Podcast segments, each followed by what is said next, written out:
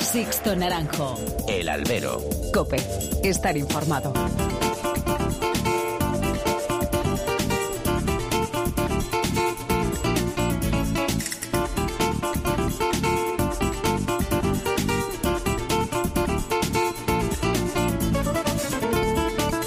¿Qué tal? Muy buenas y bienvenidos a esta nueva emisión del Albero, a la cita con los toros que tenéis todas las semanas aquí en cope.es. Recibido un cordial saludo de quien nos habla, Sixto Naranjo, en nombre de todo el equipo que realiza este programa.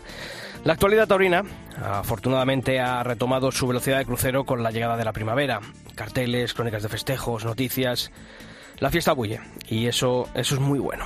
Cuando uno se para a repasar y analizar esa actualidad, esas noticias publicadas, esos carteles presentados, pues se da cuenta de que de un tiempo a esta parte se ha puesto de moda una palabra y un acontecimiento que antes algo era algo excepcional y ahora parece que se torna habitual. Y me estoy refiriendo a las encerronas, las ya pasadas de Ferrera en Olivenza y la frustrada de Emilio de Justo en las ventas, y por delante la de Escribano en Sevilla, la de Ureña en San Isidro, otra de Ferrera en Pamplona, o la que va a protagonizar el rejonador Diego Ventura en Mérida allá por el mes de septiembre.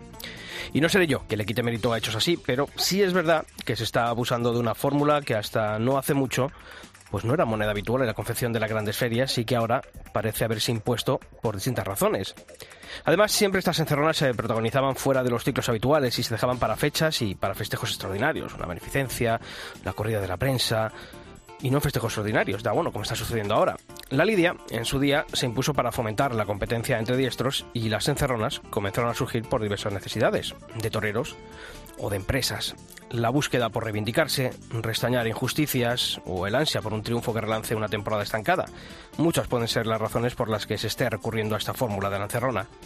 Me gusta, sin embargo, que estas apuestas estén siendo en su gran mayoría en cosas de importancia y de relevancia, en Madrid, en Sevilla o en Pamplona o que se busquen hierros como Victorino o Miura para estas encerronas, ya que si vamos con el órdago que sea la grande. Que luego el gesto se convierte en gesta, ya sabemos que depende de muchos factores.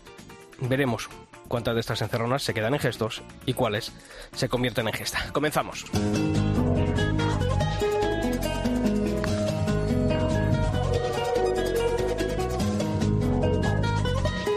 Y como todas las semanas ya está por aquí Pilar Abad. Pilar, ¿qué tal? Muy buenas. ¿Qué tal, Sisto? Muy buenas. Julio Martínez. Sobre la bocina. Sobre la bocina. Ay, Joder, te tiene el pulpo matado a sueño, ¿eh? Tengo jet lag. Jet lag, claro. Vives ahora a contracorriente. Mira los toreros de América. Yo acabo de llegar de Aguascalientes y estoy con... Y Pablo, ¿qué tal también? Muy buenas tardes. Buenas tardes, Sisto, ¿qué tal? Bueno, ¿qué os pareció el, el toro matón de los maños? Mejor que, que cualquier toro que pueda echar saltillo en su, en su vida. A mí me Y con gustó, eso ya a mí lo me gustó también el, primero de Salt- el segundo de Saltillo, perdona. A mí también, Más que Luis Bolívar, sí, desde luego. Bueno, pero, Pero te quedas un- con... Sí, el toro matón. Lo ponías en la encuesta que junto al de Vitoriano del Río, es verdad que quizá a los maños le cueste un poco más llegar a ese nivel de Vitoriano del Río, por, por todo, seguro por presupuesto, por carrera, por historia, pero fue un toro extraordinario, vamos. ¿Por debajo del trapío de Madrid, creéis? ¿O no? Bueno, en el yo- tipo del encaste, diría yo, que creo que debe ser lo, lo que se debe exigir en Yo Madrid. creo que también. Sea del 7, del 1, del 9. Hay que No, pedir no. toros acordes a lo que se puede crear en la Nunca- finca. Yo nunca he visto un toro desatado de, ni un novillo desatado de los maños. Es Salvo lo que- aquella, acuérdate, una de Payarés o de Rehuelga en su día, el toro liebre, aquel que eran gigantes y embistieron también, pero bueno, que eso pasa una vez, no suele, no suele ocurrir. Ojalá muchos matones en San Isidro. En el buen sentido de la palabra. Hijo, lo, lo dices así. lo dices así. ¿En qué has sonado con- A sueldo, ¿eh? Bueno, madre mía, Pilar. Esta gente nos mata a susto, de verdad. ¿Verdad? Seguimos, seguimos.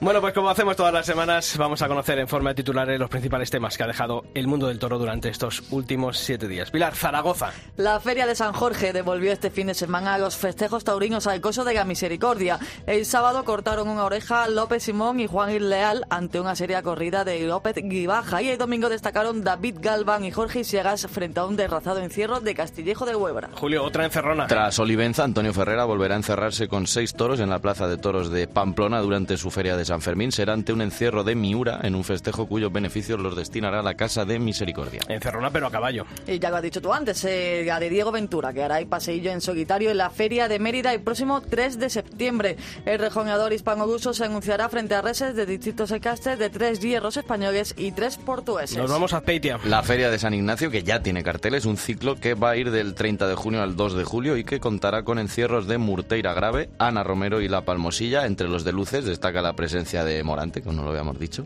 Antonio Ferrera, Daniel Luque o jóvenes como Alejandro Marcos y Diego Carretero, entre otros. Los carteles completos, como siempre, en cope.es. Nos vamos a Toledo, Talavera de la Reina. La localidad toledana ha presentado el cartel de festejo de su feria de San Isidro que se celebrará el sábado 14 de mayo. Un cartel en el que se apuesta por los jóvenes como el rejonador Guillermo Hermoso y el diestro local Tomás Rufo. Seguirán reses de Borquez y Alcurrucén. Y aficionados. Bajo el liderazgo del club Mazantini, que preside Javier López Galiacho, este fin de semana tuvo lugar en Madrid una reunión de distintas entidades taurinas de aficionados para abordar la situación actual de la fiesta. Los asistentes se han comprometido a elaborar un informe de conclusiones provisionales que pretende ser el primer paso para un libro blanco sobre el estado actual de la fiesta y sus reivindicaciones para la revitalización de la tauromaquia del siglo XXI. Y como toda la semana ya sabéis que tenemos abiertos todos los canales de comunicación entre vosotros y esta redacción. Mails tenéis dos. albero.cope.es y toros.cope.es. Y en las redes sociales nos podéis encontrar en Facebook, si tecleáis facebook.com barra alberocope y en Twitter nuestro usuario es arroba alberocope. Bueno, pues esta semana eh, estamos hablando de, esos toros que se han lidiado en, en Madrid y Pablo, hemos eh, colgado una encuesta en la que preguntamos ¿no? a nuestros copenautas con cuál de ellos se habían quedado, porque llevamos tres corridas de toros, pero han salido ya varios toros importantes, tanto en la encerrona de esa encerrona frustrada de Emilio de Justo como este pasado domingo en, el, en la corrida de ese desafío ganadero entre Saltillo y, Los Maños.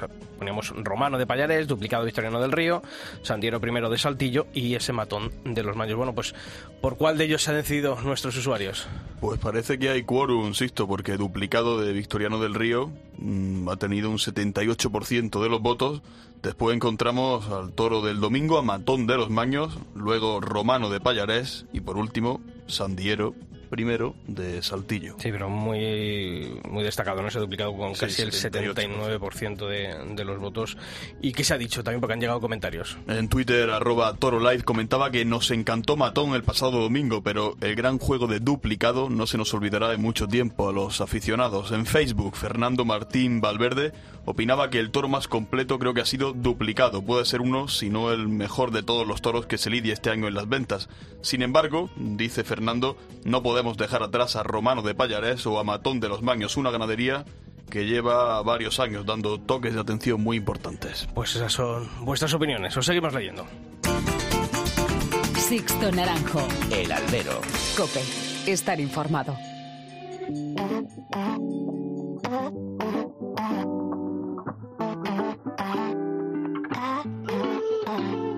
empezar, nos quedó algo por hacer. Tú y tu forma de jugar, tus secuestros del ayer, mi falta de intimidad. Yo y mi duda por volver, no quedamos a mitad. La emoción por resolver, que nos vibra por igual. A kilómetros de mí, manda un mensaje que no sé. La distancia nos dejó un papel por escribir, una foto con canción mi cabeza vuela a mil. Ojalá en tu cama yo, y ojalá tuviera. Quisiera bueno, pues esta nueva emisión del Albero va a tener como protagonista a un torero que, nada, en unos días va a ser eh, centro de los carteles eh, que van a tener lugar aquí en la Comunidad de Madrid, ya que este sábado va a actuar en San Martín de Valdeiglesias, en la corrida correspondiente al, cami ah, perdón, al Camino de las Ventas, iba a decir yo. Eso ya pasó Eso hace pasó, tiempo pasó. para él. De la Copa Chenel y el próximo lunes, en ese tradicional festejo del 2 de mayo, la corrida goyesca. Y además, una tarde en la que va a confirmar la alternativa. Francisco de Manuel Torero, ¿qué tal? Muy buenas y bienvenido al Albero. Muy buenas, muchas gracias por la invitación. Bueno, bienvenido no, porque tú ya has estado aquí además para recoger un premio, o sea, que, que eso eh, ya dice que, que, nos conoces un poquito. Sí, la verdad que estar por aquí me trae buenos recuerdos. Oye, el, el pasado domingo cuando íbamos al desafío ganadero y nos encontramos ayer, yo decía, digo, es imposible que Francisco Manuel a una semana de que vaya a torear esté por aquí a darse una vuelta hoy por los toros. Eh, no, o sea, esa afición te lleva a ir, ¿no? A una tarde de toros en las ventas. Sí, me gusta mucho ir a los toros, ver toros en Madrid. Eh, bueno, queda poco para mi, mi gran día, ¿no? Pero siempre me gusta, pues, eh, distraerme, buscar cosas que no me hagan pensar tanto en ese día porque, porque me gusta pues estar tranquilo y si me quedo en casa yo creo que lo pasaría peor. Mm, Muy seguido, ¿no? Porque al final lo de la, eh, Copa Chanel fue por sorteo, pero el sorteo, el maldito sorteo, tuvo que decir que Francisco Manuel torease la Copa Chanel eh, dos días antes de, de confirmar la alternativa. ¿Eso eh, te gustó o no te gustó? Ahora ya con el tiempo lo has asumido, pero ¿cómo se llevó? Bueno, obviamente, pues sí, es muy cerca y, bueno, Dios quiera que no, pero si pasara algo el sábado, pues la recuperación se me haría un poco difícil, ¿no? Para llegar al lunes, pero, pero bueno, eh, me gusta en cierta parte porque, porque así toreas más de seguido, llegas más, más rodado, con más soltura y es algo también que me, que me motiva. La verdad que peor sería estar en tu casa viendo a tus compañeros desde, desde el sillón, ¿no? Lo mejor es torear. Y a día de hoy, eh, esto va para como tú que también eres de los míos, partido a partido, primero la Copa Chanel, luego, luego el 2 de mayo, o, o, el 2 de mayo sigue estando ahí, quieras que no, en, la, en, en, ese subconsciente. Hombre, inevitablemente lo pienso mucho, ¿no? Porque además es el día de mi confirmación, la plaza más importante del mundo. Eh, sé que me puede relanzar hacia, hacia lo más alto y obviamente pues está en mente, pero como tú dices hay que ir partido a partido y primero está el sábado, la Copa Chener, que también me puede abrir muchas puertas y, me puede dar muchas oportunidades y obviamente pues hay que pensar en lo primero, que es lo que viene el sábado, este sábado. Además un cartel me parece muy bonito, ¿no? Y, y con una competencia sana, sus amigos, eh, con Ángel Sánchez me estoy refiriendo, pero supongo que el, que el sábado nos olvidamos de las amistades y en el ruedo, oye, porque además eh, hay un puesto en la semifinal que, que os tenéis que jugar. Pues sí, somos tres toreros jóvenes, creo que es un cartel súper atractivo, no se nos ha visto mucho como matadores. Y bueno, toreo con Ángel Sánchez, que da la casualidad de que entreno con él prácticamente todos los días, porque los dos vivimos en Colmenar Viejo, y aunque nos une una gran amistad, eh, en el momento en el que nos vistamos de toreros y hagamos el paseillo, pues la amistad quedará a un lado, el compañerismo obviamente no, pero cada uno irá a rear y a intentar sepultar al otro. ¿Os habéis picado esta semana ahí diciendo yo, no, yo, no, no, yo? bueno, llevamos un tiempo así, la verdad. Además que nos ha tocado en las últimas dos semanas tentar varios días juntos y quieras que no, pues siempre quieres quedar por encima de tu compañero. Bueno, Francisco, no sé, mm, desde el punto de, comentaba antes Sisto un poco eh, esas dos fechas tan cercanas, no sé si a lo mejor has, has dicho Sisto que una fue por sorteo, la de la Copa Chanel, pero no sé si te hubiera gustado confirmar en San Isidro o te gusta ese cartel de la Goyesca.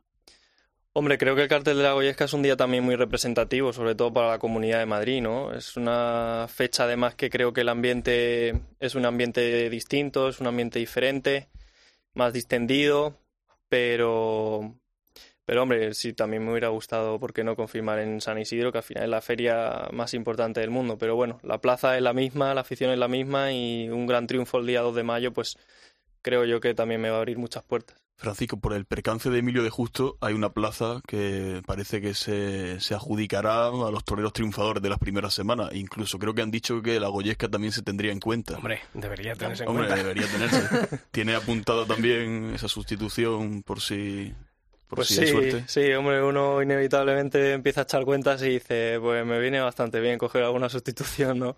Entonces, también está en la mente, ¿no? El, el arrear, eh, aparte de para abrirme camino, pues para coger alguna sustitución, si Dios quiere, de, de Emilio de Justo, que desgraciadamente pues tuvo ese percance.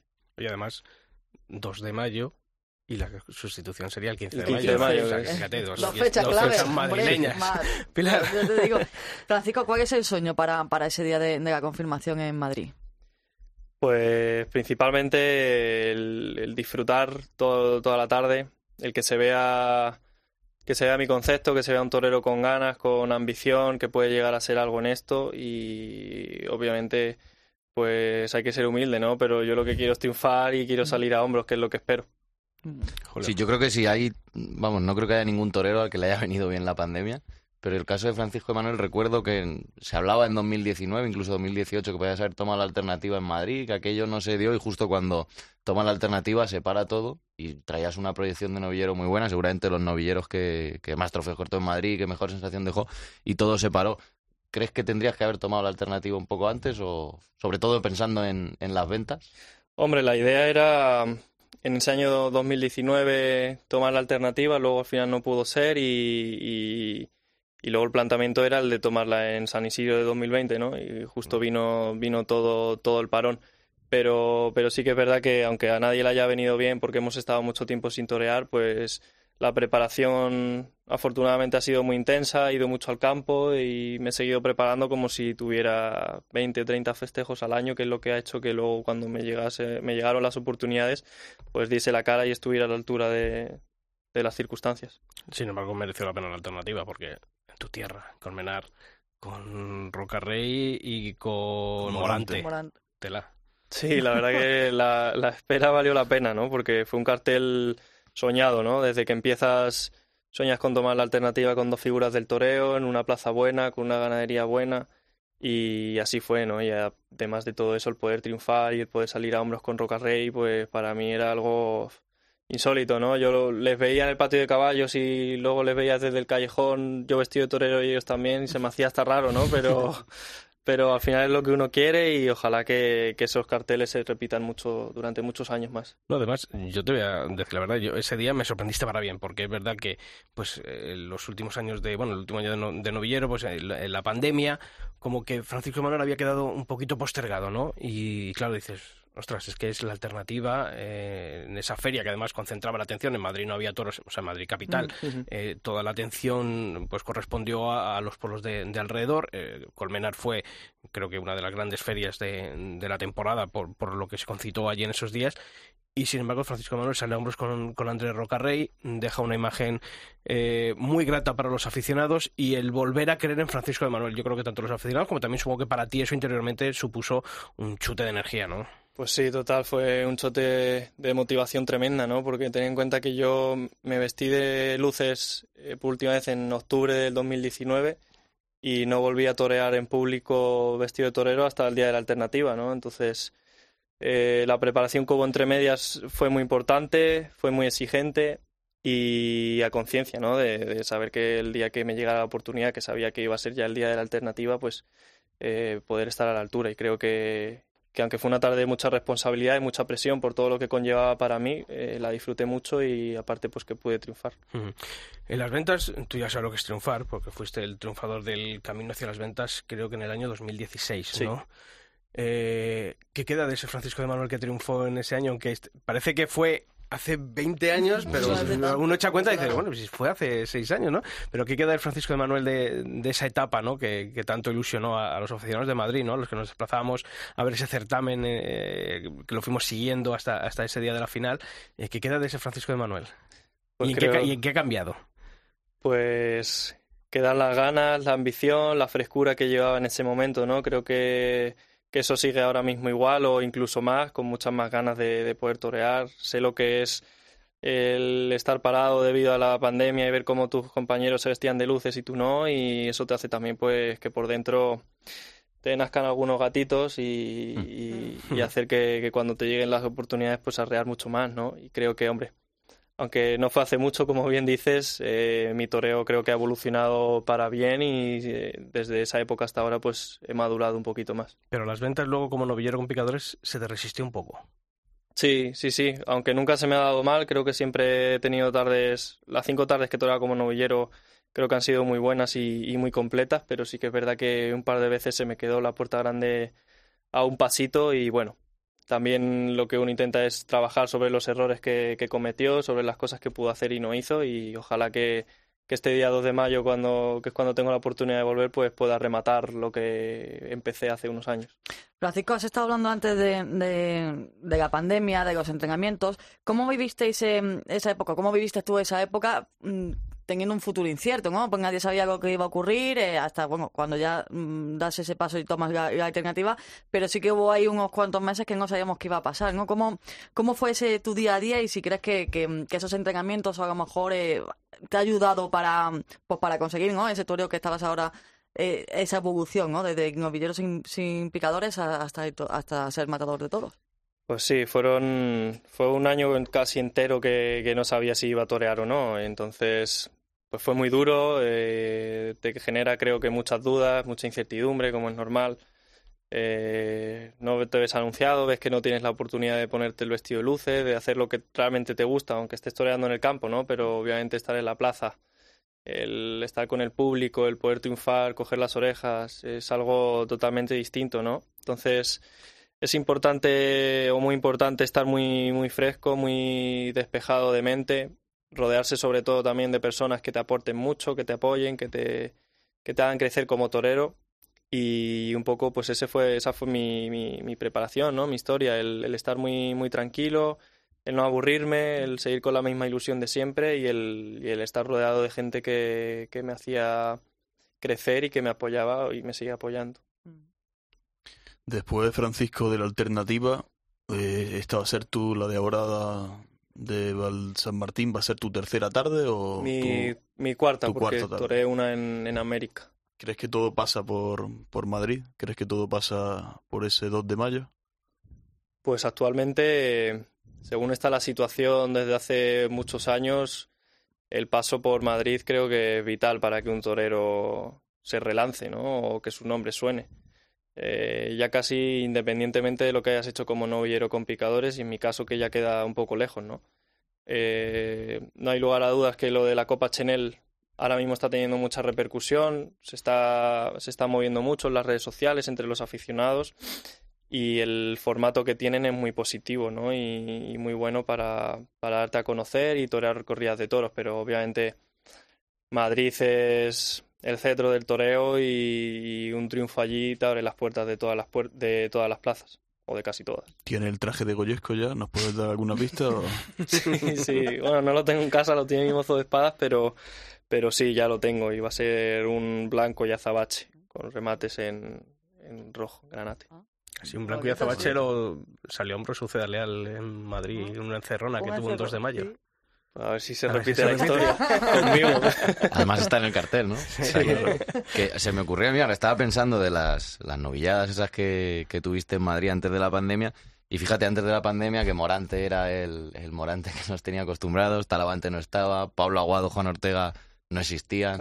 Eh, un montón de toreros que ahora son los que están marcando. No sé si incluso con tu amigo Ángel y con más toreros cuando habláis, el hecho de lo difícil que está entrar ahí arriba porque copan todos los puestos en todas las ferias, dos, tres tardes, no dejan prácticamente hueco a toreros como puede ser tú. Eh, todo eso cómo lo vivís, porque quizá incluso ni una oreja en Madrid te podría servir seguramente para, por lo menos para llegar a ese, a ese escalafón tan exquisito que tienen ellos. Sí, la verdad que, hombre, es muy difícil porque las figuras indudablemente son los que generan más interés, ¿no? Entonces los empresarios eh, basan sus ferias en, en, esos toreros y aunque pueda haber carteles jóvenes, pues no los acompañan de una figura del toreo que puede ser lo que meta más gente a la plaza, ¿no? Pero, pero bueno, hay casos como el de Pablo Aguado, que con una tarde en Sevilla se metió en esos carteles, ¿no? Juan Ortega con, no sé si una vuelta al ruedo, una oreja en Madrid, un agosto, le pasó lo mismo. Entonces, eh, hay ejemplos que te sirven mucho para, para subirte la moral y, obviamente fijarte en ellos, ¿no? Tienes en San Martín de Valdeiglesias, Monte la y los toros de, de Rehuelga, Domecq y Santa Coloma. Eh, dos días después en las ventas tienen los toros del Cortijillo en Castelúñez. Tres ganaderías, tres encastes, pero tú tienes una debilidad, porque al final no es lo que te ha tocado muchas veces eh, en casa, ¿no? Como se diría con, con quien fue tu modelo, con Carlos Aragón Cancela. Eh, ¿Con cuál de las tres ganaderías tú te ves en estos momentos ahí algo más cómodo? ¿Con Rehuelga puede ser? Bueno, no puedo negar que, he crecido prácticamente como torero al lado de Santa Coloma, ¿no? Es un encaste que me encanta, que me vuelve loco. He podido torear muchos animales de flor de jara, que salen extraordinarios y es un animal que, que, tiene, creo, una calidad y un ritmo totalmente distinto al de, al de los demás encastes. Eh, no sabría con cuál quedarme porque son tres encastes que mm, echan toros extraordinarios y lo que hay que intentar hacer es acoplarse a las embestidas de cada uno y, e intentar triunfar con todos ellos, ¿no? Quizá el, el haber sido novillero en Madrid, el haber toreado eh, muchas novilladas en muchos pueblos de, Madrid, también te ha hecho conocer muchos encastes, ¿no? Que algo que a lo mejor en, otras latitudes, en otras regiones, pues a lo mejor eh, está más, más restringido, ¿no? Por las ganaderías que se lidian. Pero aquí en Madrid yo creo que un, un punto positivo que tienen los novilleros de, aquí de Madrid es que, bueno, pues que en en los pueblos de aquí de la comunidad hay mucha afición, hay ese gusto por la diversidad de encastes y eso hace también que como novilleros crezcáis y llegáis a la alternativa, bueno, pues con esos conocimientos que, yo creo que son importantes a la hora de, de dar ese salto al escalafón superior. Sí, afortunadamente he podido torear de, muchos encastes, ¿no? Santa Coloma, Tanasio, eh, Núñez, Urube. Eh, al final creo que, el planteamiento de novillero era ese, ¿no? También el, torear la mayor diversidad de ganaderías que se pudiera, porque eso al final te hace crecer como torero. Eh, el que figura del toreo es el que más toros le caben en la cabeza y el que más toros es capaz de, de cuajar, ¿no? Y cuanto, a- cuanto más conocimiento tengas sobre los diferentes encastes, creo que, que mejor, ¿no? Que te va a hacer ser un torero más completo. Mm, Pero luego, pues mucho pasa, ¿no? Que, que cuando llegue arriba, eh, ¿queréis los, los jóvenes llegar arriba para luego tener eh, toros de encaste de Domecq o, o no es así? Es un tópico también que se tienen los aficionados. Hombre, al final, a la vista está que el toro que más embiste y más toros echa de triunfo es el encaste Domecq, ¿no? Pero también porque la mayoría de las ganaderías tienen encaste Domecq. Pero creo que últimamente, por ejemplo, el encaste Santa Coloma, con, un, con el ejemplo de la quinta, está echando toros también extraordinarios y últimamente se están apuntando las figuras a ese tipo de corridas, ¿no? Hay que intentar, eh, como te decía antes, adaptarse a cualquier embestida y, y abrir los, los carteles para también crear eh, o generar expectación entre el aficionado que últimamente lo demanda tanto. Francisco, tú has vivido el toreo desde pequeño, ¿no? En casa y no sé si, si ahora que estás eh, pues en esa primera fila, por así decir, si te lo imaginabas así, ¿no? De pequeño, eh, cómo lo estás viviendo o, o te lo imaginabas peor o, mejor, no sé si...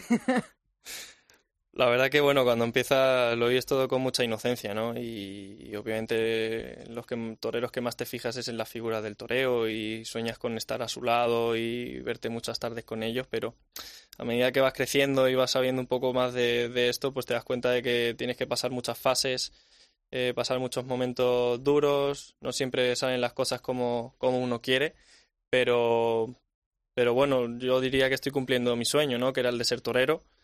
Eh, he podido llegar a ser matador de toros y ahora empieza un camino nuevo, ¿no? Obviamente ese niño pequeño de hace un montón de años, no tantos, pero de hace bastantes años, eh, soñaba y sigue soñando con ser figura del toreo y no descansaré hasta que lo consiga. Pablo. Francisco, ¿qué espera, espera va a pasar ese 2 de mayo? Y a los aficionados que, que te vieron y que te ven ahora, ¿qué les dirías? Que te esperen y que te esperen después también de ese 2 de mayo, ¿no? ¿Qué les dirías a esos aficionados que te han seguido durante tanto tiempo y, y llevan este tiempo sin verte?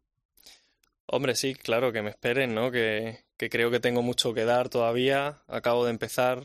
eh, y como decía antes, creo que mi toreo de hace 3, 4 años ha evolucionado a mejor.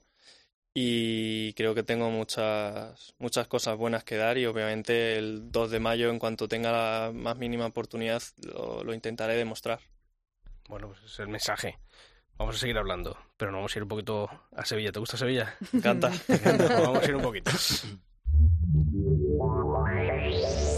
Sixto Naranjo. El albero.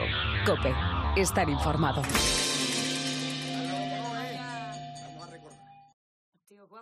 Voy a cantar.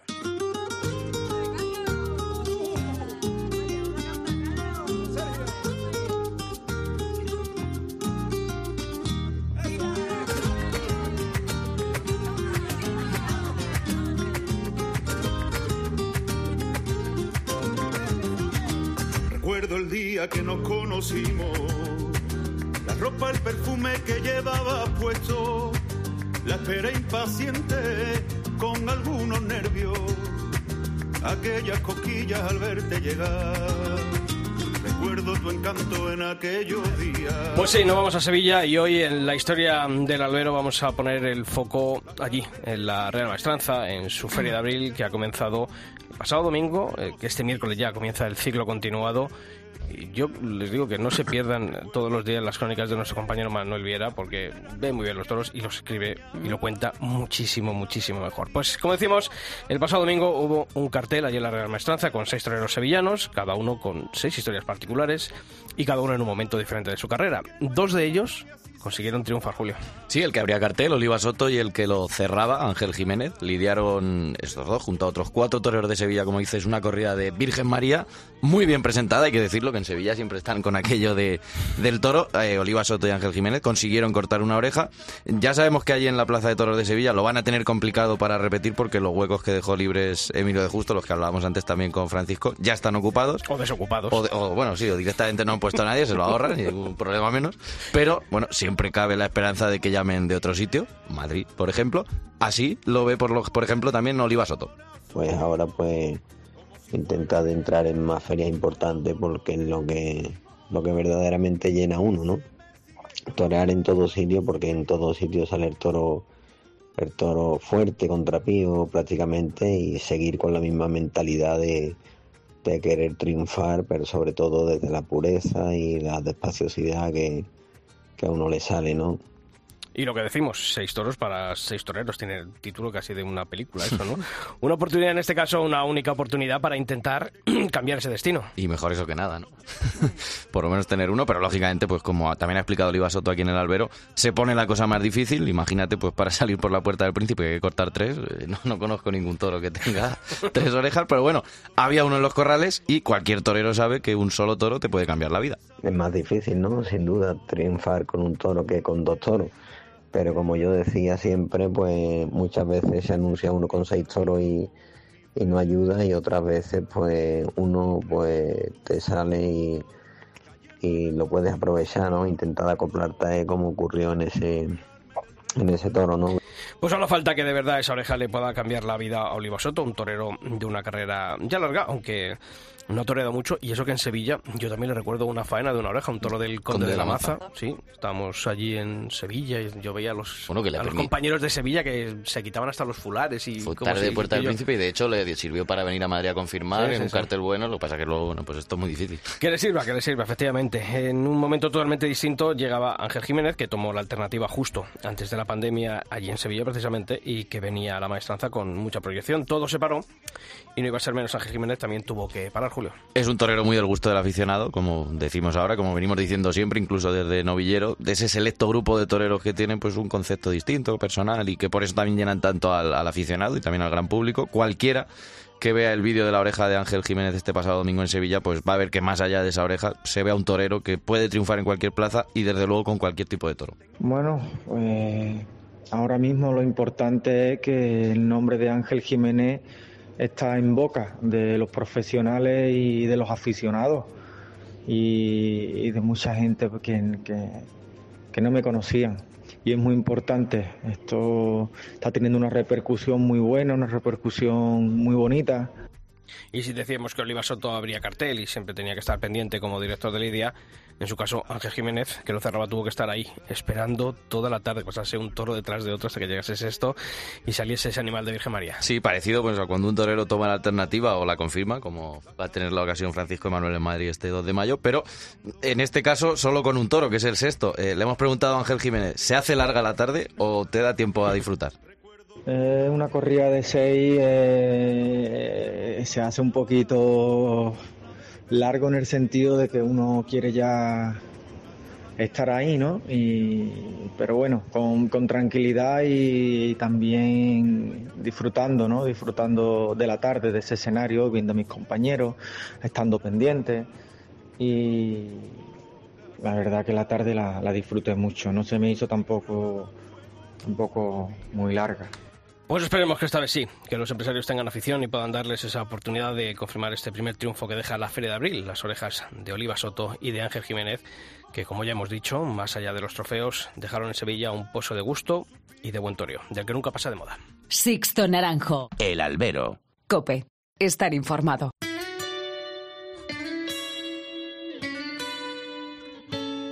Cuando hace frío solo quiero volver a la estación del año que me hace ver la vida con ojos de felicidad y el mundo vuelve a ser nuevo lugar. Sí.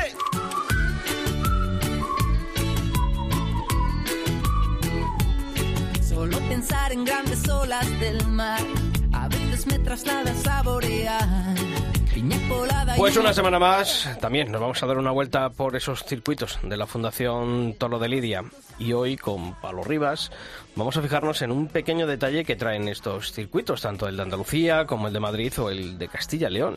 Y es que hablamos de esa plaza de intercambio. Cuéntanos, Pablo, ¿en qué, en qué consiste? Porque lo hemos leído muchas veces en las noticias, ¿no? Pero, pero realmente, ¿qué es esa plaza de intercambio? Bueno, es algo que todos conocemos, ¿no? Sucede mucho en certámenes de novillada, incluso en muchas corridas de nuestro país, incluso en ese toreo más rural, ¿no? Es un cambio de cromo, en definitiva. Pero Si sin, yo- sin mat- sin matilla de por medio. Claro, también. Vale. Si yo, Sisto, organizo una novillada en mi pueblo y en los carteles anuncio, además de mis, además de mis paisanos, a un novillero del pueblo de al lado, cuando sean las fiestas del pueblo de al lado, pues los organizadores saben que, que tendrán que devolvernos el favor prestado y anunciar a nuestros toreros. ¿no? Bien, bien, estás Qué torero ahí, eso, está- ¿eh? está ya Es muy torero, un cambio de cromo.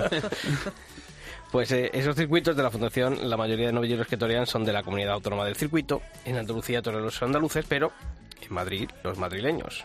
Sin embargo, se ha querido mantener una plaza en la que entre alguien de fuera, ¿no? El extranjero, el, el forastero. El forastero me gusta más, esto Sí, más de sí, pueblo, eso del forastero, sí.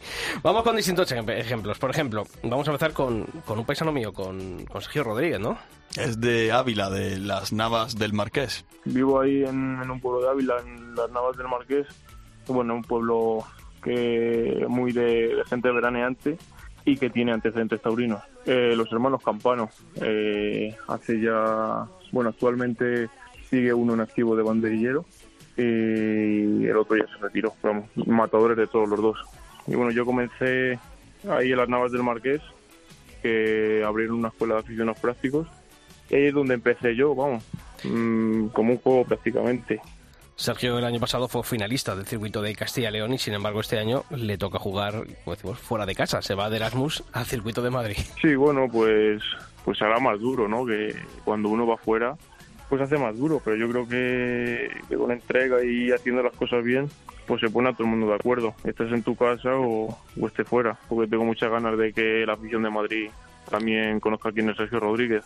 Le hemos preguntado a Sisto si conoce Madrid, le pilla cerca y nos ha dicho que sí, que le gusta venir y nos cuenta su lugar favorito de la ciudad. Bueno, pues ahora recientemente no, no estaba allí porque estoy preparando la temporada, pero cuando tengo algún fin de semana libre o cualquier rato, pues sí me gusta acercarme por el centro. Lo que más me gusta del centro que está Fermín cerca, que es, es el mejor sastre que hay, y cuando paso por allí, pues bueno, pues me acerco a verlo.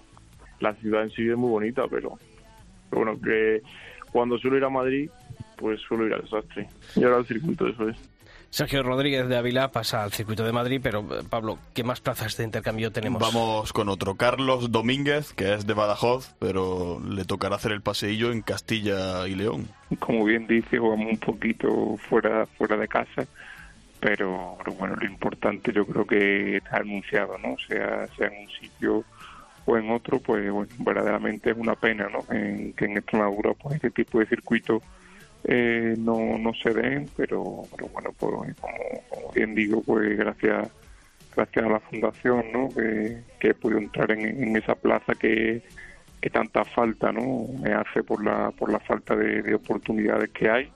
Carlos Domínguez el año pasado ya fue finalista en el circuito del norte y además guarda muy buen recuerdo de Castilla y León, sobre todo de su etapa como novillero sin picadores. Bueno, pues la, la conozco de, de ir a diferentes bolsines.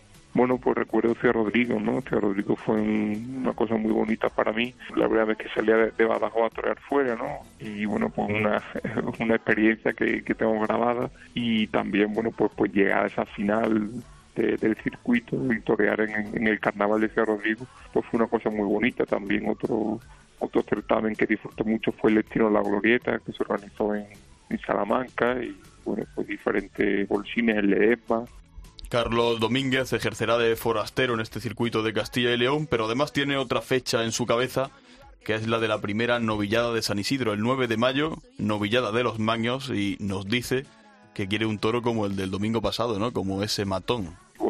También hacer una, declaración del ganadero diciendo que hay otro matón también en la novillada, y, pues ojalá, ojalá salga igual y, me pueda tocar y, pueda disfrutarlo ¿no? y cuajarlo en, esa gran plaza. Pero bueno, si no, si no es ese, que sea otro que viste igual, que yo creo que, yo creo que sí, ¿no? Que la novillada, bueno, el ganadero habrá cogido con, con la máxima ilusión, al igual que, que vamos nosotros, y, y bueno, pues ojalá que sea una, una tarde bonita para todos, ¿no? Tanto como para nosotros, como para el ganadero y para los aficionados, ¿no? Que yo creo que es lo que, lo que de verdad importa. Y para acabar vamos a hacerlo con un novillero al que le toca torear este fin de semana en el circuito de Andalucía. Él es Álvaro Burdiel, él nació en Sevilla pero eh, se ha criado en Madrid. O sea, vamos, a, vamos, a considerarle madrileño. Eso es lo que nos cuenta, que él ha desarrollado su carrera en Madrid pero que según él dice que no se siente fuera de casa. Sí, bueno, eh, fuera de casa relativamente, ¿no? Yo eh, nací en Sevilla aunque me haya desarrollado como torero en Madrid y haya vivido en Madrid mucho tiempo. Entonces, pues eh, me hace especial ilusión ir, a, ir al circuito de Andalucía y, y, poder y poder torear por allí, ¿no? Así que, que bueno, eh, ilusionado y, y no me considero fuera de casa precisamente. La única vez que ha toreado en Andalucía fue sin caballos en las novedades de promoción de la, de la Real Maestranza, Álvaro Burdiel. Este domingo lo volverá a hacer y nos ha contado que nunca ha estado en Vera, allí donde va a torear, pero que ha estado recabando información y, y, por ahora parece que ha encontrado buenas referencias. Bueno, pues que hay un ambientazo de toros, que, que la plaza es una maravilla, que es preciosa y, y luego que, que, el sitio, bueno, pues conozco amigos que, que veranean allí, que veranean cerca y, y dicen que, que está fenomenal. Y además se da otra circunstancia, insisto, que es que el apoderado de Álvaro Burdiel es José Ortega Cano, el maestro, que aunque nació en Cartagena, tiene sangre almeriense porque su madre, Juana, era de Vera, de donde Burdiel, su, su pupilo, torea, torea el domingo. Sí, sí, sí, me lo, me lo dijo en cuanto supo que, que toreábamos allí, fue, fue lo primero que me dijo, así que comentó que, que su madre, que su madre era de allí y, ya está. Todos los que pueden conocer saben cómo, cómo es el maestro y lo que ha sido como torero y, y cómo es como persona. Entonces, bueno, pues eso, estoy un, un auténtico privilegiado y, y, estoy aprendiendo muchísimo y la verdad que estoy feliz a su lado. Pues aquí en el albero seguiremos cada semana muy de cerca lo que nos ofrezcan estos circuitos de novilladas de la Fundación, que son el futuro, pero también son el presente de nuestra fiesta. Yo te enseño lo que hay, de sol y mar, a ver quién mejora el plan. Soy muy fan. Bueno, Francisco, eh, a ti te toca lidiar en la parte de las corridas de toro, pero qué importante también son estos circuitos mm, para los más jóvenes, sobre todo de, después de ese parón de dos años que, que, ha dejado muchísimas ferias sin esa novillada, a muchos pueblos sin esos festejos y, y hay que sacar, o sea, que te vamos a contar a ti, ¿no? Que si no se dan esas oportunidades. Sí, creo que el trabajo que se está haciendo ahora mismo desde las fundaciones es vital porque como bien dices han perdido muchísimas novilladas y ahora después de la pandemia más aún porque al final se intenta reducir gastos de alguna manera y siempre los que empiezan se ven muy afectados y gracias a Dios pues esto está ayudando a que, a que muchísimos novilleros y también matadores de toros con lo de la Copa Chenel pues se vean anunciados en un cartel como es mi caso y, y puedan seguir ilusionándose.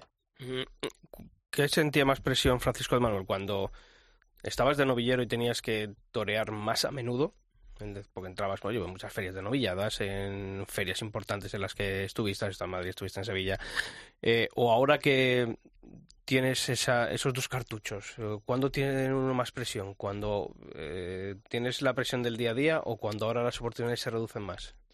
Pues de novillero había presión y había mucha responsabilidad, obviamente, porque tenías que seguir triunfando día a día, pasara lo que pasara.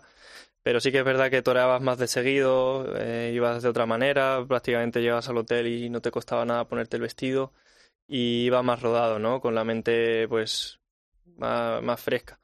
Ahora sí es verdad que, que, hombre, sigues con la misma ilusión, pero creo que la presión es mayor porque ya de matador de toros pues es, es, el escalafón superior, ya es la última, la última liga, ¿no? Y lo que quieres es meterte en la Champions, ¿no? Futbolísticamente hablando. Entonces creo que se siente, o yo al menos siento más presión y más responsabilidad ahora que me viene esto de la Copa Chenel y, y la Goyesca. Por, por eso, ¿no? Porque ya te, te ves anunciado con matador de toros que lleva muchos años de alternativa, tú acabas de empezar, tienes que dar la talla igual, tienes que estar a su altura y creo que es más difícil aún. Decía el maestro Chenel, lo- hablaba del banquillo, ¿no? Cuando uno tiene que estar en casa, ¿no? Eh, Han sido dos años en los que, hasta llegar a la alternativa el pasado año en, en Colmenar Viejo, bueno, pues uno tiene que estar ahí por las circunstancias. eh, en el 20, porque se, hubo muy poquitos festejos, en el 21 hasta que llegó esa, esa alternativa en, eh, en verano en, en Colmenar. ¿Cómo es ese banquillo? ¿Curte tanto como dicen? Bueno, creo que ha sido un banquillo obligado en el que ninguno nos queríamos ver metidos, pero, pero bueno, hace poco hablando con, con, con Ángel Jiménez y, y, mm, bueno, no me acuerdo ahora su nombre, en Villaseca la Sagra, un coloquio, pues eh, había un matador de toros que había sentido lo que era realmente el banquillo de, de- de estar parado, de ver a tus compañeros que están toreando como si nada y que era un banquillo muy duro, ¿no? Que, que curtía. En mi, en mi caso, pues, pues también curte, creo que te hace madurar, te hace ver las cosas de otra manera, pero, pero sientes un poco más de alivio porque no eres el único, ¿no? que está en esa situación. Obviamente tienes que seguir entrenando y, y luchando por, por, por verte anunciado, pero, pero bueno, sí que curte y es difícil verse en esa situación porque ves que no tienes oportunidades. Sí, yo estaba pensando ahora en- en- con la Copa Chenel, cuando vino Fernando Adrián, que se lo preguntábamos, yo verdad que le trastocaba todo, que es el tema de los avisos. Un aviso quita un punto. eh, si dicen que es que no ha tenido actitud con el capote, quita medio punto. ¿Todo eso también lo piensas o tú vas a hacer lo tuyo y te da igual? Hombre, yo creo que cuando... Sí es verdad que esas cosas te... te Penalizan hacen- bastante. Sí, te penalizan mucho y te hacen estar un poco más preocupado, ¿no? Pero, pero al final creo que tienes que pensar lo menos posible en eso, porque si no, creo que andarías con muchas prisas y pensando en que tienes que matar al toro pronto y cosas así. Entonces, eh, creo que tienes que intentar llegar de, la- de lo, lo más relajado posible, hacer tu toreo, hacer lo que creas conveniente y cuando lo veas, pues matar al toro, ¿no? Y si te tiene- si te tienen que tocar un aviso, pues, pues es una putada, ¿no? Con, con perdón de la palabra, pero, pero te lo tendrán que tocar. Pablo. Don Pablo. Bueno, mm, ¿llegaste a conocer al maestro Chenel? Bueno, por edad podría ser. ¿Llegaste a conocerlo Mm, personalmente? No pude, personalmente no pude, desgraciadamente. ¿Qué supone para ti mm, la palabra Chenel? Está con, ¿Te, te el- gusta la- el esto de. Copa Chenel o antes de- ¿Te gusta el nombre o, o es más bonito ganarlo? Eh, hombre, yo creo que es más bonito ganarlo, ¿no? Pero, hombre, lo de Chonel es bonito, a lo mejor se le hubiera podido buscar otro nombre que no fuera Copa, pero, pero es divertido, ¿no? A mí me parece divertido el formato, el nombre. Y bueno, para mí el maestro Chenel pues supone todo un referente, ¿no? Además que también me parece pues algo súper madrileño, súper castizo. Eh, fue figura del toreo. También pasó una época difícil, ¿no? En la que no toreaba nada hasta que rompió, pasó, algo- pasó mucho tiempo. Pero, pero con ese concepto tan puro, tan, tan clásico que tenía, pues abrió paso, ¿no? Y para, para mí al menos es todo un referente y un ejemplo donde, donde mirar. Y es algo que los toreros madrileños, no sé, en otros sitios a lo mejor, bueno, pues hay otro concepto, pero yo creo que aquí en Madrid, afortunadamente, eh, siempre se ha apostado, los toreros de Madrid han sido siempre por el mismo palo, ¿no? Por esa ortodoxia, por esa pureza en, la- las formas, y es algo en el que tú también te has fijado y, y tú intentas interpretar. Sí, creo que, que muchos toreros madrileños se han caracterizado por, por ese corte de torero, ¿no? Y personalmente desde que empecé ha sido el que me ha gustado, ¿no? El intentar hacer las cosas con la mayor pureza posible, con la mayor naturalidad y clasicismo que se pueda. Y además que creo que lo clásico jamás pasa de moda y que gusta en todas las épocas, ¿no? Y es un poco lo que intento, pues, luego transmitir cuando toreo. Dime tres toreros de Madrid con, que te quedas. Venga. Pues, obviamente el Que te maestro... que no te íbamos a poner en apuros, en algún apuro te teníamos que poner esta tarde, venga. Obviamente el maestro Chenel, eh, para mí todo un referente. El maestro Uceda Leal y, aunque no nació en Madrid, el maestro Gillo. Pero bueno, madrileño. Madrileño. Sí, luego. Oye, Francisco, estamos hablando de esos dos festejos de mm, los más inminentes, sí, pero no hay nada más de cara a esta temporada. Hay que esperar esa Copa Chenel, evidentemente, pero hay algo más cerrado. Imagino que este año Colmenar tendrás que volver, ¿no? Seis ferias. Esperemos, ¿no? Que, que el triunfo del año pasado me sirva para repetir este año. Pero bueno, aparte de estos dos paseillos que tengo ahora en unos días, tengo también ya echado una corrida de toros en Arganda del Rey, que este año como algo extraordinario van a hacer un par de corridas de toros y otra de rejones. Y en una de ellas, pues gracias a Dios, me, estoy, estoy acartelado. Pero bueno, de momento esos son los únicos tres festejos que tengo en el año. Pero espero que estos dos paseillos, tanto de San Martín como de Madrid, me abran las puertas de muchas ferias más. Eh, esperemos que sí. Oye, el cartel eh, de, de la confirmación yo creo que es muy bonito, ¿no? Antonio Ferrera, que es un torero que, bueno, en estos últimos años pues ha, ha tenido ese punto, ¿no? De, de originalidad, de, de transgresión, también sin perder su forma y su personalidad, sobre todo la personalidad que tiene Antonio Ferrera. Y luego decías, ¿no? Ese clasicismo que representa el, eh, el dieso madrileño eh, Uceda Leal. Pues sí, para un cartel como el día del 2 de mayo, que representa tanto para Madrid, el padrino creo que no podría haber sido mejor. Un torero de Madrid con un concepto muy castizo y, un torero muy del gusto de la afición de Madrid. Y luego el maestro Antonio Ferrera, que ahora mismo pues lleva varios años en figura del toreo. Y sobre todo Madrid creo que ha hecho cosas muy importantes, con una variedad increíble y un poder sobre cualquier tipo de toro al alcance de muy pocos. ¿Has hablado estos días con, con Ignacio Leal? No, no he tenido la oportunidad de, de coincidir con él ni, ni de hablar con él, pero bueno, sí que coincidimos en la gala de San Isidro y pues me transmitió que, que, que tuviera mucha suerte, que le hacía mucha ilusión y la verdad que, que a mí también. Sí, ahora que, que estoy pensando, tienes dos toros en la confirmación. Álvaro de la Calle tuvo cinco, pese a que fue, bueno, pues por la mala suerte del percance, fíjate ese duplicado y otros toros, creo, de, de triunfo. Y yo pensaba, me acuerdo que lo dije ese día, y joder, pues a lo mejor esta oportunidad también podría ser para toreros como Amor Rodríguez, el día de antes, no sé si fue el día de antes o, bueno, estuvo muy bien en la Plaza del Álamo. No sé si en algún momento has pensado en no en hacerte sobresaliente, sino que se le pudiese dar una vuelta a eso y toreros que torean menos, viendo que alguna vez no suele pasar, pero pasa que ese duplicado le puede caer a un sobresaliente.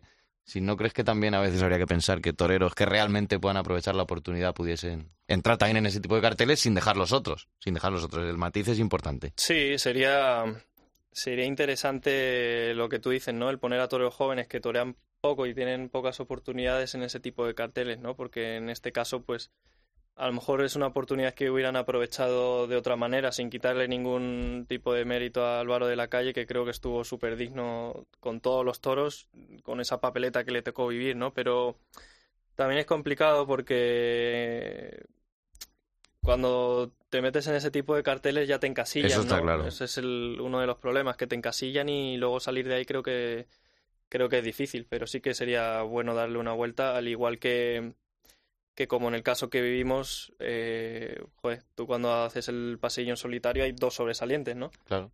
Que no, que no solo tenga que matar los cinco toros que le quedaron en este caso al maestro Álvaro de la Calle, sino que los puedan ir pues compartiendo con, con Que como, no, como nunca pasa o nunca suele pasar, nunca nos paramos a pensar en, en eso, pero yo creo que habría que darle una vuelta. Sí, sí, totalmente de Y seguramente esos cinco toros, pues se me ocurre Francisco Manuel, Amor Rodríguez, un montón de toros de la Copa Chanel que por desgracia no torean tanto, pues Y igual... que no sería encasillarlo, sino sería darle la oportunidad y que hubiese otra corrida y a lo Eh, mejor entrasen ojalá- otros dos. Ojalá y- me encasillasen a mí con duplicado, quiero decir que... Anda, Bendita anda, forma anda, de duplicado, encasillado. ¿Cuántas veces has, has soñado con el triunfo y cuántas has pensado también en, en que no pase nada en, en esa confirmación? Pues muchas, muchas, yo creo que, que demasiadas al final, ¿no? Yo creo que piensas además tanto en el triunfo como en el fracaso, ¿no? El- la ilusión y el miedo en esto del toro creo que van de la mano, que vives con ello diariamente y por eso también te por eso también el miedo es bueno, ¿no? Porque te hace prepararte aún más, mentalizarte aún más y obviamente quieres triunfar, pero tienes que estar preparado para que, que no pase nada, que desgraciadamente en el mayor número de corridas de toros es lo, es lo habitual, ¿no? Entonces por eso hay que estar muy preparado y muy concienciado de que salga el toro que salga por chiqueros, eh, algo tiene que pasar. Has hablado de miedo. Aquí tiene Francisco de Manuel miedo en una tarde como la del 2 de mayo, en la confirmación. No sé si a la plaza, al ambiente, que es de corrida de toros, ya no es cuando las novilladas, sino que aquí el nivel de exigencia va a ser mayor. Al toro que sale en Madrid, a, no sé, a las circunstancias meteorológicas que en esta primavera tan loca que estamos teniendo, a uno mismo. eh, a- a- a- ¿Cuáles son los miedos que ahora mismo tiene Francisco de Manuel ante esta tarde? Hombre, yo creo que el mayor miedo, aunque muchos digan que no, es al toro. No, porque al final sí es el toro de Madrid, aunque casi en todos los sitios sale un toro muy serio, pero bueno, el toro de Madrid pues siempre te asusta un poquito más y, es el que te va a dar el triunfo, ¿no? Pero bueno, se tiene miedo a fracasar, a que no pase nada, eh, a no estar a la altura de las circunstancias. A no estar a la altura de una afición como la de Madrid o de los dos toreros con los que estoy anunciado, ¿no? Que es difícil, pero es lo que uno busca. Y bueno, sobre todo el miedo a, a que no pase nada y quedar separado, ¿no? Porque creo que es muy duro quedar separado, el no haberse anunciado en ningún sitio.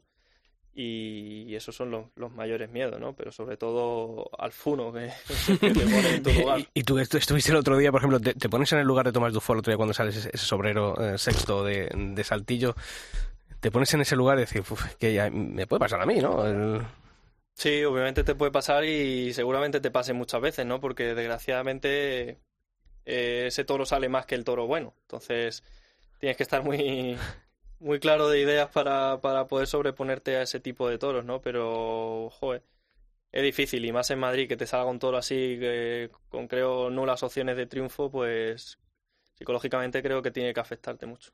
Eso es complicado. ¿La corrida del 2 de mayo se va a televisar, se sabe ya o todavía no Sí, se hombre, sabe? sí. La vamos a televisar en Telemadrid. Por eso que, joder, la- gente va a ir a la plaza, pero... Y la del, y la del sábado también. Y la, por eso digo, la- las dos se televisan, que es que no tiene muchísima mayor repercusión, también mucha en redes sociales. ¿Tú eres luego de cuando toreas mirar a ver qué ha dicho este, el otro en redes sociales, a ver cómo me ha puesto, o intentas quedarte con las sensaciones de la plaza?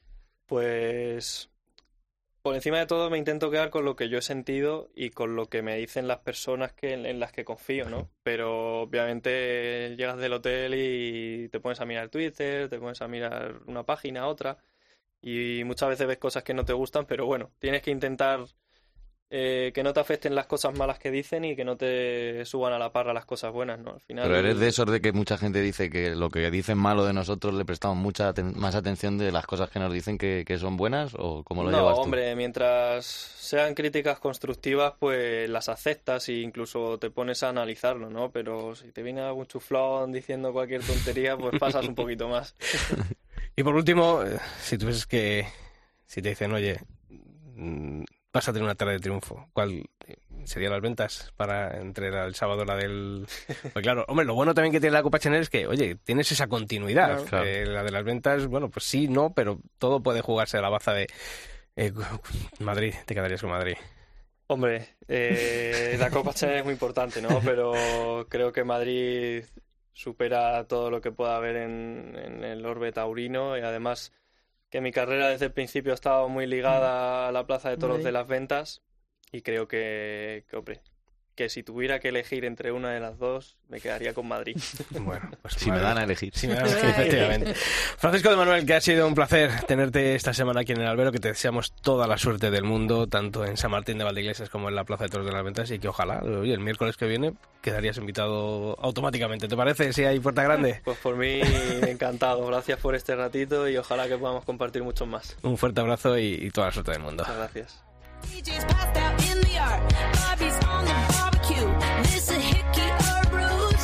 Bueno, y nosotros lo dejamos por esta semana. Empieza Sevilla, ya el Empieza ciclo Sevilla continuado. hoy, sí, empieza Sevilla y ya tenemos casi Madrid No también. os venís ninguno a Sevilla. Y con baile de corrales ya Este para empezar podemos, y... No me gusta nada la corrida de esta tarde de Santiago. No, pero que me hace Eh, gracia eso de Sevilla siempre, falta de conformación, Pero te digo una cosa, falta de mm, remate, esas oja- cosas que nadie ojalá sabe la Comunidad de Madrid hiciese lo que hace la Junta de Andalucía, el mandarnos todos los días Ah, un sí. SMS con, no, un, bueno, un WhatsApp, me parece que sí, Paco Gallardo, Sí. que nos manda eh, eh, todos ¿Por los días con este eh, la previa y luego el, el día del festejo, el, el conocer los toros que se han reconocido, los que se han aprobado, los que se han desechado, oye, y me parece un ejercicio de transparencia tremendo, que Y qué creo que- bonita y que, qué en Madrid eh, podría. Luego ya, pues siga, a Pablo que No, no, no, le- no no le me ha gustado, gusta. no le ha Y gustado. qué bonita y qué limpia está la plaza de Sevilla también. Sí, sí. Que no día pasa lo estuve mismo viendo en con Madrid. nuestro compañero, buen amigo, con Isaac Escalera, que estuvimos por allí antes de empezar la corrida del domingo de Resurrección, recorriéndola por dentro, y la verdad es que es un placer, la tienen a, a capricho. Y lo del ruedo, por eso digo, lo del ruedo, lo de la Sí. plaza que está limpia, que luego si comparamos claro. con Madrid, fíjate las cosas. Sí, sí. Que parece que a veces queremos ser más papistas que el Papa, pero cuánto tiempo llevamos ya viendo que si estás abajo en la plaza no te das cuenta, pero si subes arriba y te das un paseo, vas al baño, vas al bar, te encuentras que aquello está hecho una mierda. Tú, Con tú toda- es, y tú el al revés, primero al bar y luego al baño. Eh, Claro, claro. Listo. El tendido ya sí es. Ya sí es. bueno, chicos, Pilar, hasta la semana que Hasta viene. la semana que viene, que Pablo Rivas bien. también para Que ti. vaya fuerte bien, abrazo. insisto. Julito. Que triunfen los toreros y que triunfe Francisco de Manuel, por supuesto. Y a todos vosotros ya sabéis que la información taurina continúa todos los días de la semana en nuestra web en cope.es barra toros y que nosotros volvemos, si Dios quiere, el próximo miércoles aquí, en el Albero. ¡Feliz semana!